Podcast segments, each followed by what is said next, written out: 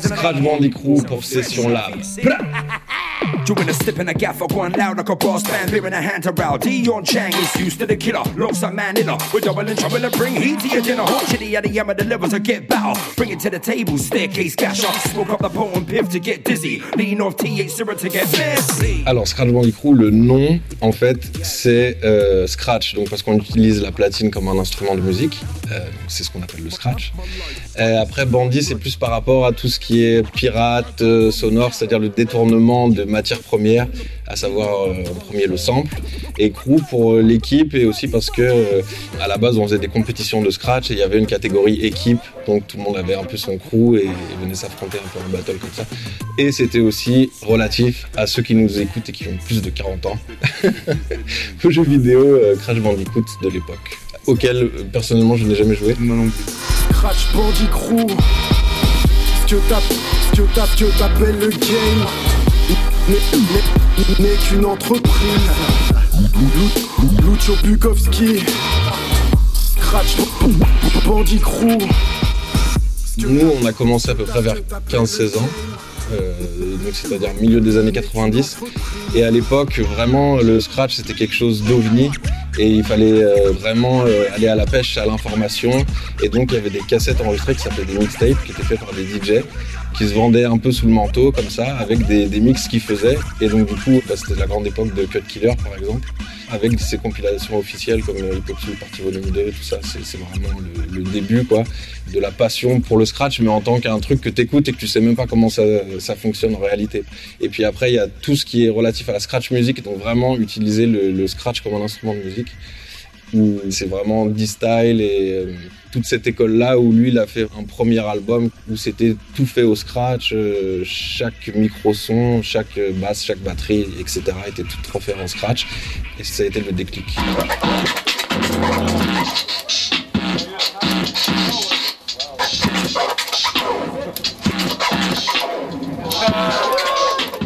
Si on ne devait garder plus qu'un morceau à sampler, un morceau ultime, ce serait lequel?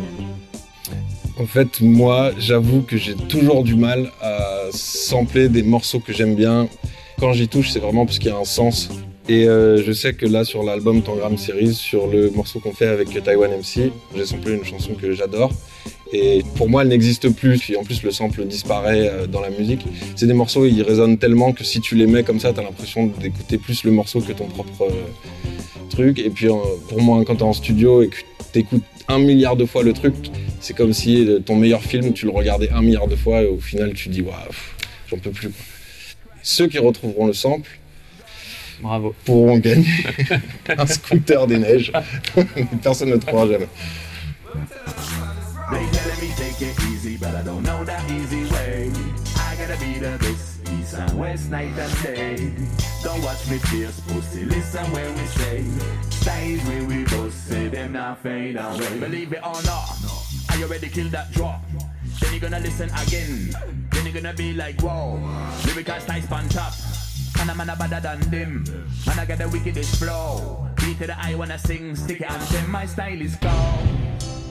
On connaît tous le, le plaisir et même la satisfaction à identifier euh, l'origine d'un sample.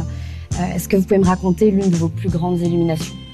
On a commencé à une époque où il n'y avait pas internet, où trouver un sample c'était pas si simple que ça, et du coup on s'est construit une culture musicale qui partait de quelque chose qui était en plus beaucoup moins mainstream qu'aujourd'hui, le rap, et euh, ça nous a amené vers des classiques de jazz, vers des classiques de soul, qui personnellement en tout cas, euh, sans cet amour de la culture hip-hop, je ne serais pas allé spontanément vers ces musiques-là quand j'avais 15-16 ans.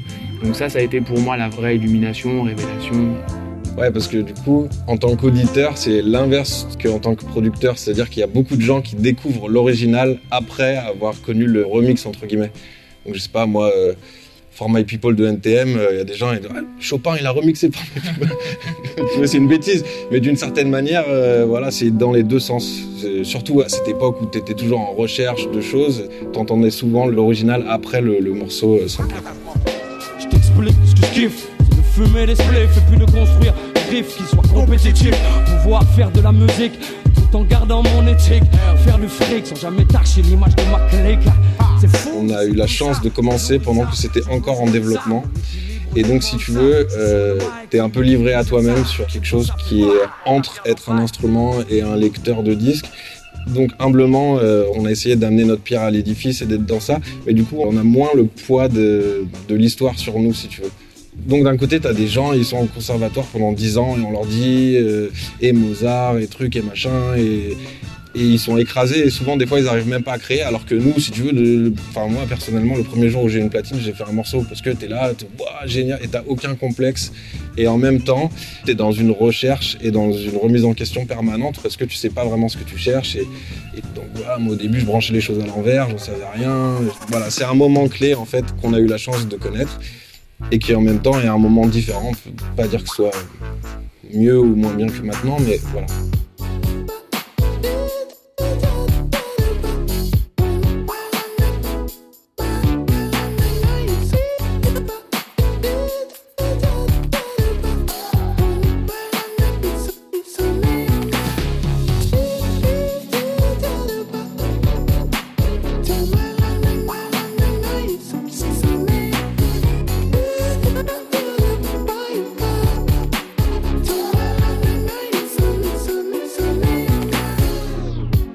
y a un beatmaker que vous appréciez euh, en particulier Bon, après, dans la veine de ce qu'on a dit, euh, nous, c'était à l'époque, euh, c'était Alchemist, DJ Premier, je, vais dire, ouais, Reza, carrément. Et puis, pour le, ce qu'on a parlé des samples, du coup, le Wu-Tang, ils ont sorti des compilations au départ qui s'appelaient Shaolin Soul, où il y avait tous les samples de leurs albums du début.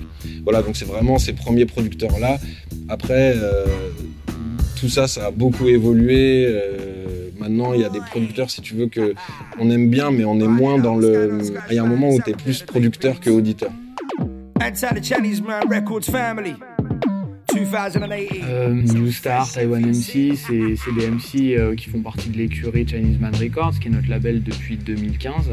Euh, tous les MC avec lesquels on collabore sont des artistes qu'on a rencontrés sur les différents festivals ou dans les différents plateaux euh, qu'on a pu partager euh, France et dans le monde entier. Et à chaque fois qu'il y a un intérêt professionnel et une vraie rencontre humaine, on essaye de, transcrire ça en fait sur un morceau et sur un disque. On est très heureux de travailler avec euh, U-Star et Taiwan MC, mais euh, tout aussi heureux de travailler avec euh, des MC colombiennes comme sur le morceau Disenkie. Dame calma, música, dame la calma. Dame tranquilidad con la que habla hoy el alma. Dame sensaciones al igual que el inicio. Aterriza los momentos, gracias por tu alivio. Dame los Ou euh, les rappeuses de Californie, Gavlin, Reverie et, Blimey, euh, qu'on a rencontrées également quand elles sont venues à leur précédente tournée en Europe. Donc voilà, c'est à chaque fois euh, le fruit d'une rencontre et un peu un coup de cœur aussi à chaque fois. Yeah, we came here to raise havoc, causing damage on the planet. Yeah, we so Atlantic, eating all your favorite rappers in my tuna sandwich. The position that I'm in, there's no room to panic. Okay, a panic at the disco, that's what we call. Gold in our teeth, holes in our jeans, blood on the wall, Yeah, we just some rebels. You could join the cause. Hold up, let me check with Rev.